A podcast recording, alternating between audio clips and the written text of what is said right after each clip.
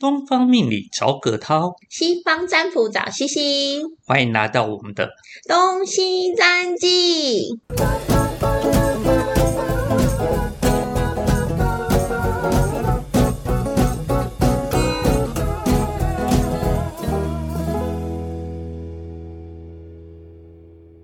早安，正常的葛涛老师。早安，不正常的 C C 老师。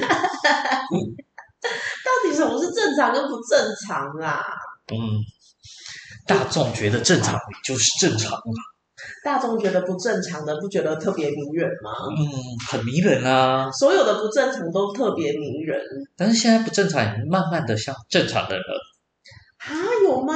有啊，比如说台湾有很多的，之前啊，在早期人家说同性恋是一种病，但是对在台湾来讲的话，这个多元成家，它是现在我们人可以去认同的一个现象。嗯，没错，就是以前还要被治疗的同志们或是同性恋们，现在在现在的社会真的是受到大家的就是爱戴吗？因为我觉得其实很多同性恋的那个发展力啊，或是有他们的创造力，都会非常的让你难以想象。对，而且他们就是有一种独特的味道。没错，你知道希腊神话里面啊，你除了可以娶老婆之外，你如果有一个男宠，嗯就是男生呐、男生的神哦。如果你有一个男宠，你就是特别厉害的神哦。哦，是这样子。那你知道吗？在日本里面啊，也是会有这种我们称之为小姓。小姓，像那个很有名的织田信长嗯，哦，他在死掉的时候那一刻，他旁边就有一个宠幸，叫做生男丸嗯，哦，跟他差不多十四岁、十五岁吧哦，所以他们男生他们旁边都有一个长得很像女孩子的小男生，会跟着在他们身边。那他除了娶老婆以外，他也会有一种这一种的小性跟在他们旁边。那你还觉得这样是不正常的吗？各位听众，对啊，在历史里面，这个三四千年来，这是正常的。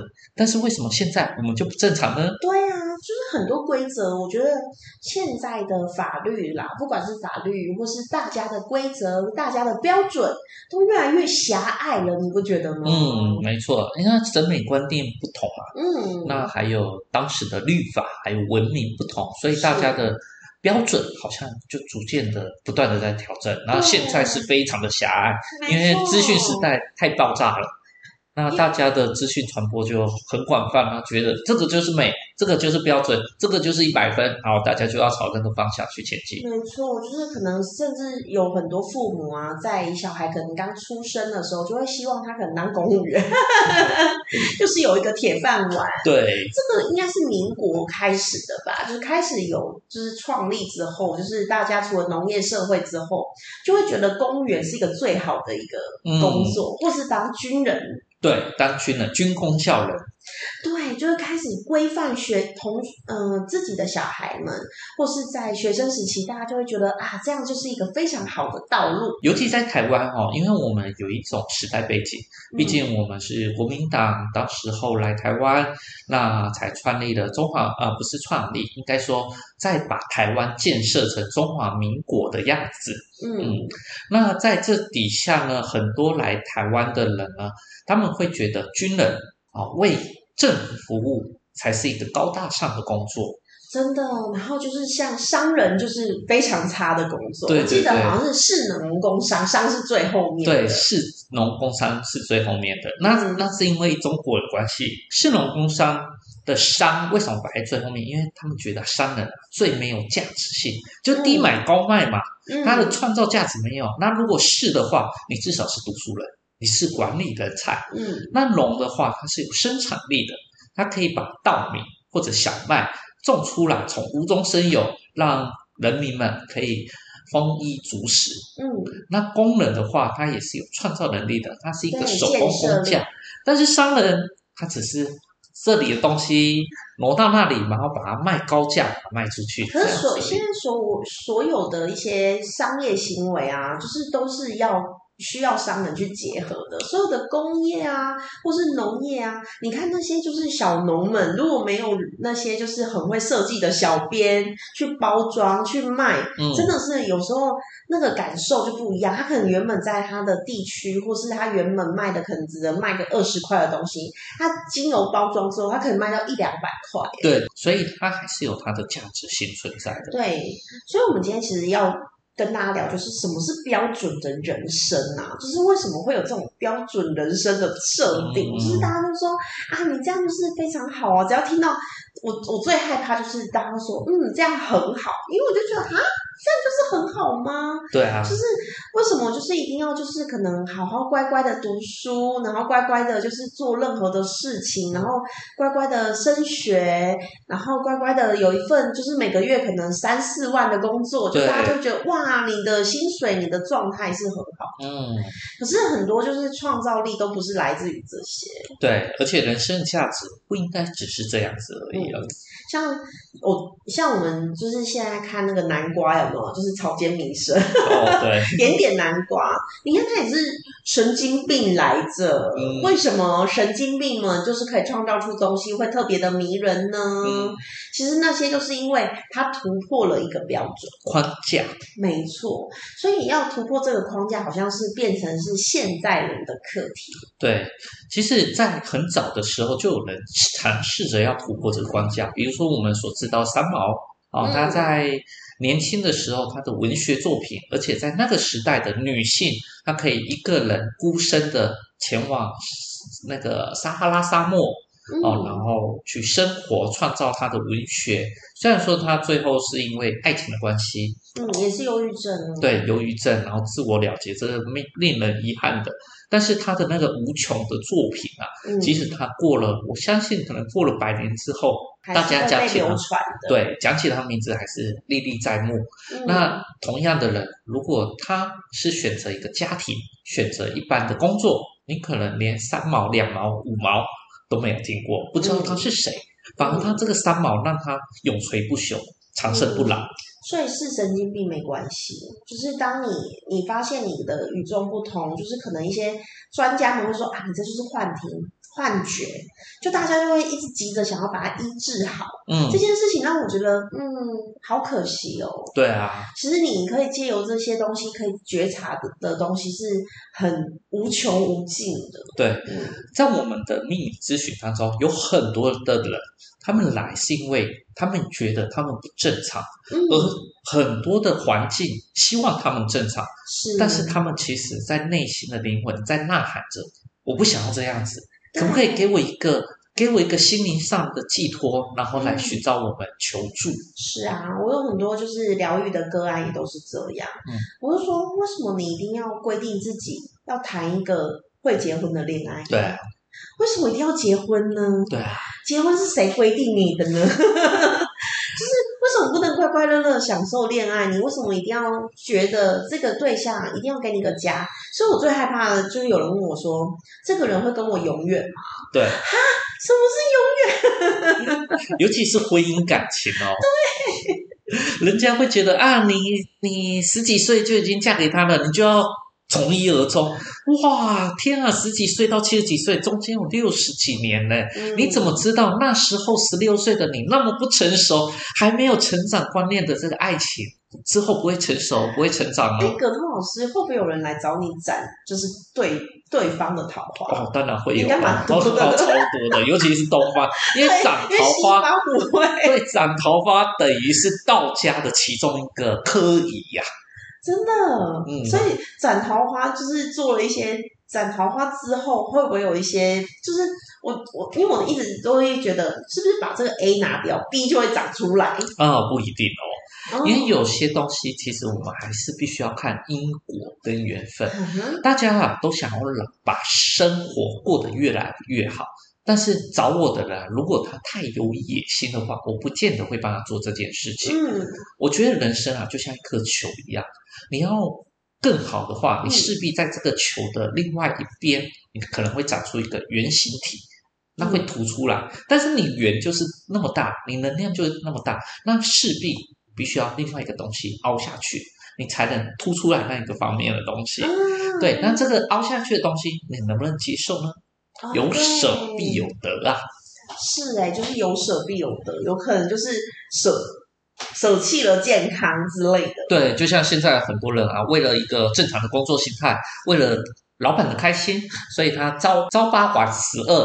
我所谓的晚十二，可能是半夜十二点才回到家哦。是哦，那这样的话，他有了钱，有了事业，但是他可能就丧失掉他原本自由跟原本该追求的爱情了。就像我们现在有一些客客人啊，因为年纪可能比较小，可能二十几岁，那他们刚好在一个求职阶段刚毕业，然后他就说：“哈，我我希望我的工作可以就是很稳定。”我说：“啊，为什么要稳定？这样子会不会很无聊？你的人生就是每个月朝九晚五，然后领一个稳定的工作，这样子你会比较开心吗？”他说：“他就他觉得这样好像是。”比较符合就是大众的标准的哦他就可以嗯、呃有一个成家立业的一个基础，然后我就说嗯，我都蛮疑惑的啦。嗯，可是当然就是要看他就是可能选择的公司到底是符合他的条件，因为每个人条件可能不太一样，，对，想要的方式不一样。那为什么大家都不会寻求好玩的，就是这么有趣的世界，对不对？世界对对不对？尤其是台湾人不安全感哦嗯。会比较重一点，因为我们毕竟是大家骨子里面都知道，我们其实是一个被呃外界所打压的一个嗯。地方，哦，外界所打压的，所以大家寻求的内心里面渴望的就是一个安定感。是没错，嗯。所以大家就会一直寻求一个正规的路途。对，但是换另外角度想，如果万一真的世界有一个变化的话，你嗯。是不是拥有你自己的不正常、不正规，也就是我们所谓的特别？你在其他世界各国，你才有可能会有存留的可能性所？有的一些就是画家很有名的编剧、很有名的写作家、很有名的音乐家，都是神经病耶。对，所以其实是的，没错，那他们是不正常还是他们是正常？其实我觉得他们才是真正正常的。嗯，为了他们的人生，他们很正常的思考跟很正常的过活。